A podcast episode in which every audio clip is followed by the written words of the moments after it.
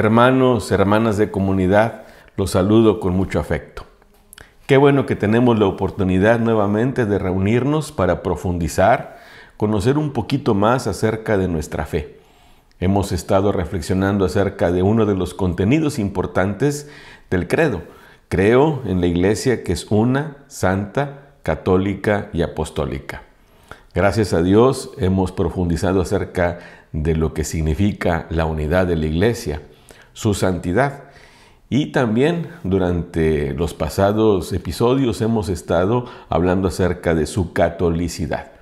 Ahora podemos entender que ser católicos no es solamente un nombre, una designación, sino que representa también todo un contenido. Creemos que la iglesia es católica porque es universal. Creemos que la iglesia contiene todo aquello que Jesús quiso dejarnos para nuestra salvación la vida de la gracia, su palabra, sus enseñanzas, la enseñanza también de la iglesia, el pastoreo de nuestra jerarquía. Todo eso va haciendo que nuestra iglesia sea una unidad, claro, santificada por Dios y universal. Y eso va implicando también otras muchas cosas, por ejemplo, lo que habíamos iniciado en nuestra catequesis anterior, cuando hablábamos de la iglesia que es también misionera. La iglesia es católica porque es misionera. Y la iglesia es misionera porque es católica. ¿Por qué? Porque el mensaje de salvación es para todos. Todos estamos incluidos, hombres y mujeres de todos los pueblos. De tal manera que no podemos nosotros como iglesia permanecer indiferentes, sino que tenemos que llevar el mensaje de salvación hasta los últimos rincones del mundo, para obedecer lo que el mismo Señor nos decía antes de la ascensión, después de resucitar. Vayan por todo el mundo y anuncien el Evangelio a todos los pueblos. La iglesia no se ha cansado de hacerlo. Tenemos más de 20 siglos proclamando esta verdad salvífica en todos los rincones de la tierra. Y no hemos acabado. Hay mucha gente que no conoce al Señor. Y la voluntad del Señor es que todos los hombres se salven y lleguen al conocimiento de la verdad. Que todos disfruten de los frutos de la redención de Jesucristo. Por eso la iglesia es universal. Va a todos. Vamos a seguir reflexionando acerca de esto. Vamos en esta catequesis a ver los números 853 a 856 del catecismo y con esto vamos a concluir lo que se refiere a la catolicidad de la iglesia. La próxima catequesis vamos a empezar con la cuarta nota que caracteriza a la iglesia. Creo en la iglesia que es también apostólica. Por lo pronto vamos a tener un encuentro con el Señor a través de la oración. En esta ocasión nos va a acompañar el Papa Pablo VI. Vamos a tener este encuentro y a disfrutarlo con el Espíritu y sentir la presencia del Señor en nuestras vidas.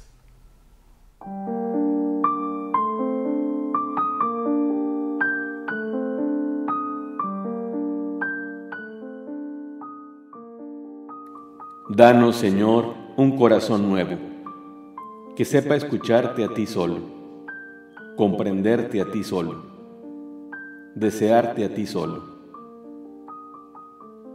Danos, Señor, un corazón limpio, purificado por el arrepentimiento y por la mortificación, que del mal solo conozca lo que basta para evitarlo, que en cada cosa descubra rayos de tu sabiduría y de tu belleza Danos, Señor, un corazón fuerte, que te ame con sinceridad, con ardor, con sacrificio, que te sea fiel en cada hora, que convierta cada obstáculo en estímulo para amarte en mayor medida, cada falta en contrición, cada dolor en ofrenda, cada acción en amor, cada gracia en gozo. Danos, Señor, un corazón dulce y grande, como el de María Santísima, como el de tus santos, un corazón amoroso, que de tu caridad saque fuentes de caridad hacia el prójimo, y de la piedad y el servicio al prójimo, servicio de piedad para contigo. Oh Dios Padre, oh Dios Hijo, oh Dios Espíritu Santo. Amén.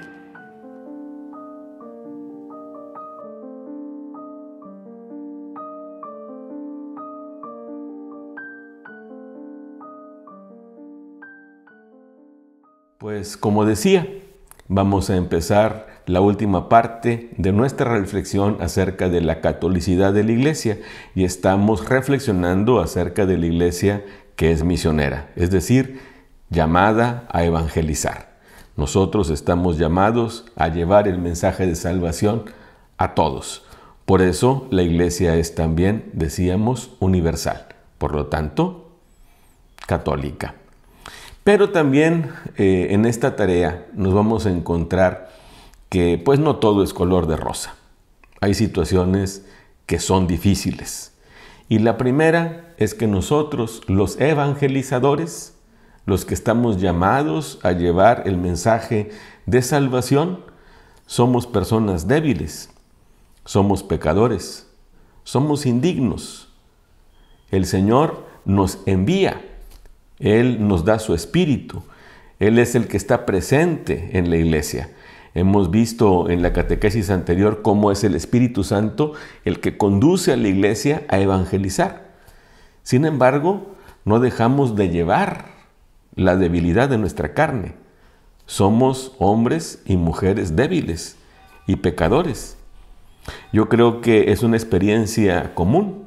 Nosotros los sacerdotes, yo personalmente, cada día y especialmente los domingos comparto la palabra de Dios, pero también y al mismo tiempo percibo que esa palabra yo no la vivo como debería, que hay también situaciones que desdicen mis palabras.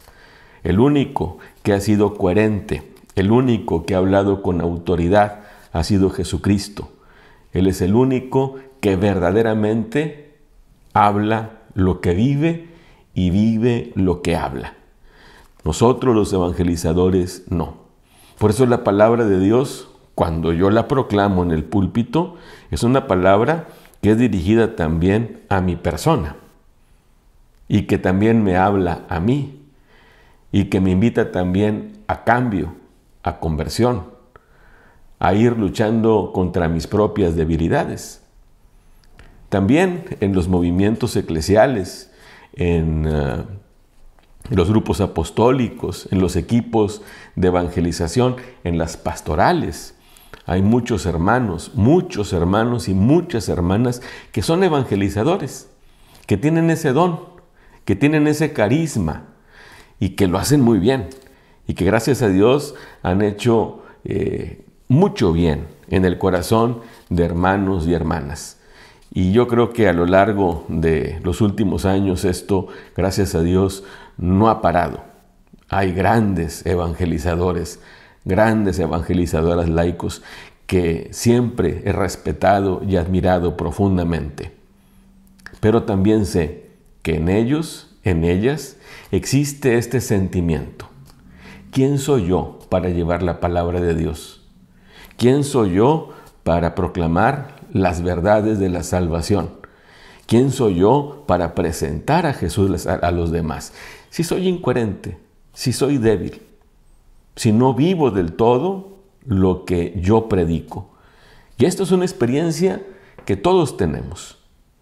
Si algún evangelizador, si algún predicador dijera, pensara, sintiera que es digno, que se la sabe de todas y que es coherente, y se pone como ejemplo y como modelo, es una persona ciega. Es una persona que no ha entendido, a final de cuentas, lo que significa evangelizar. Dice el catecismo de la iglesia, pero, e inicia con esta expresión, pero, en su peregrinación, la iglesia experimenta también hasta qué punto distan entre sí el mensaje que ella proclama y la debilidad humana de aquellos a quienes se confía el Evangelio. El Señor nos ha confiado a nosotros el Evangelio. Y somos débiles. En cambio, el mensaje de salvación que nos deja Jesucristo es perfecto. Por eso los evangelizadores tenemos que tener un espíritu de mucha humildad. Y esto se va expresando a través también de una conciencia de la necesidad que tenemos de llevar un camino de conversión permanente, de renovación. Eso es parte también de la experiencia de quien evangeliza. Y no nos puede detener el hecho de que somos débiles, porque entonces no se predicaría la palabra de Dios. Nadie tomaría un micrófono, nadie hablaría a los demás acerca de la salvación. Sin embargo, creemos y sabemos que estamos llamados a hacerlo y al mismo tiempo tener este camino de conversión y de cambio. Estamos en un permanente estado de renovación. Por otro lado, también evangelizar no es fácil. Evangelizar implica también caminar por el estrecho sendero de la cruz. Porque nosotros los cristianos vamos a sufrir de alguna manera la suerte de Jesucristo. Cristo realizó la obra de la redención en la pobreza, en la persecución. También la iglesia está llamada a seguir el mismo camino para, continuar, para comunicar a los hombres los frutos de la salvación. Es cierto. Muchas veces la iglesia a lo largo de su historia y lo vive hoy encuentra dificultades, igual que el Señor, igual que Jesucristo, que fue perseguido, que fue calumniado, que fue finalmente juzgado y condenado, que murió. La iglesia en su vocación evangelizadora también ha enfrentado incomprensión, rechazo, indiferencia, persecución. El martirio no es algo de los primeros siglos de la iglesia solamente. En pleno siglo XXI sigue habiendo hombres y mujeres que enfrentan la muerte y derraman su sangre en el afán de evangelizar, de llevar el mensaje de salvación a todos. Por eso tiene estas dos notas la evangelización.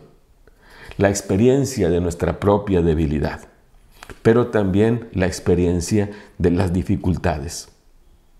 Hoy también cuando queremos evangelizar, eh, cuando queremos transmitir el mensaje de Dios, y a veces de manera eh, cercana a nuestra familia, encontramos ese rechazo, encontramos esa indiferencia, encontramos esas burlas incluso.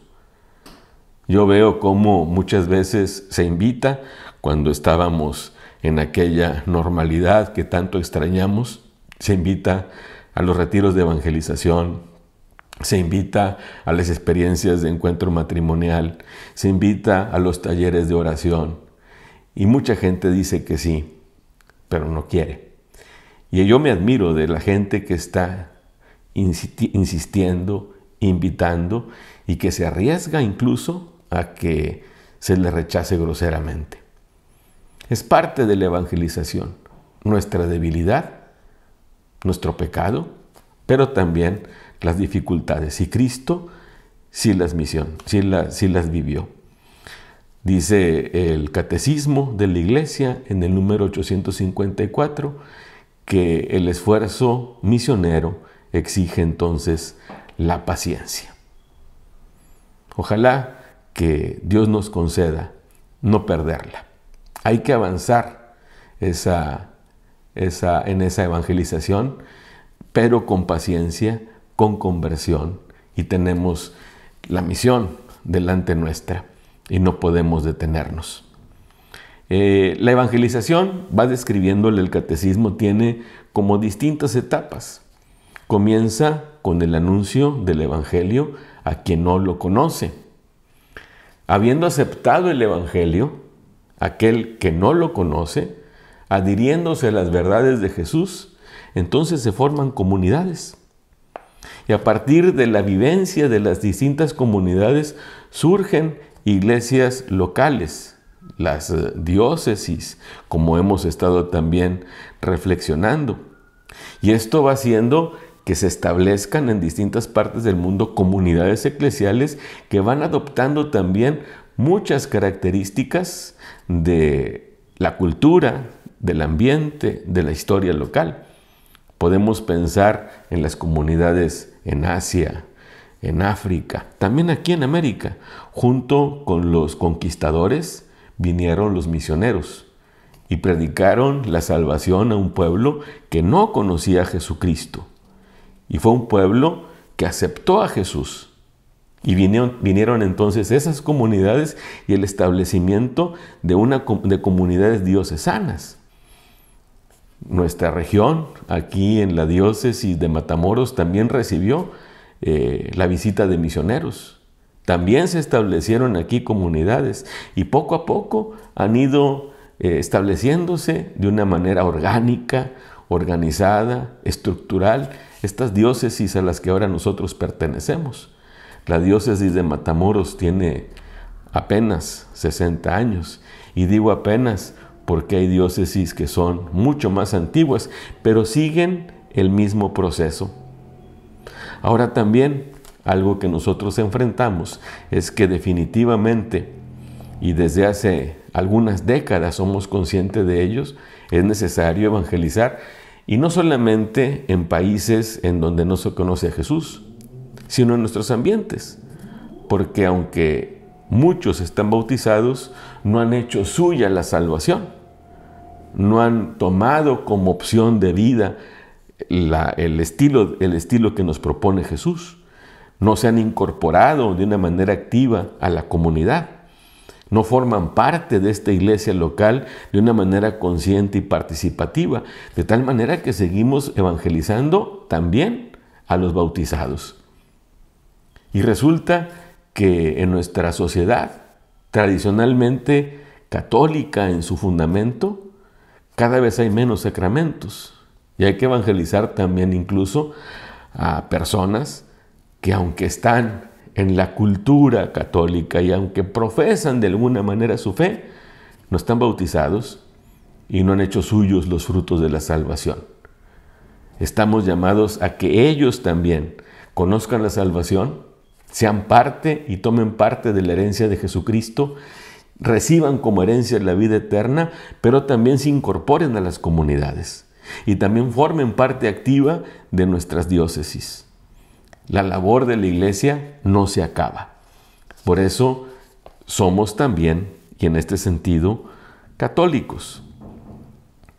Un obstáculo al que nosotros nos enfrentamos a evangelizar es que lamentablemente, y como reflexionábamos cuando eh, eh, ahondábamos en el tema de la unidad de la iglesia, la unidad de la iglesia está fragmentada y existen muchos grupos eh, cristianos que percibimos la fe en Jesucristo desde distintos puntos de vista.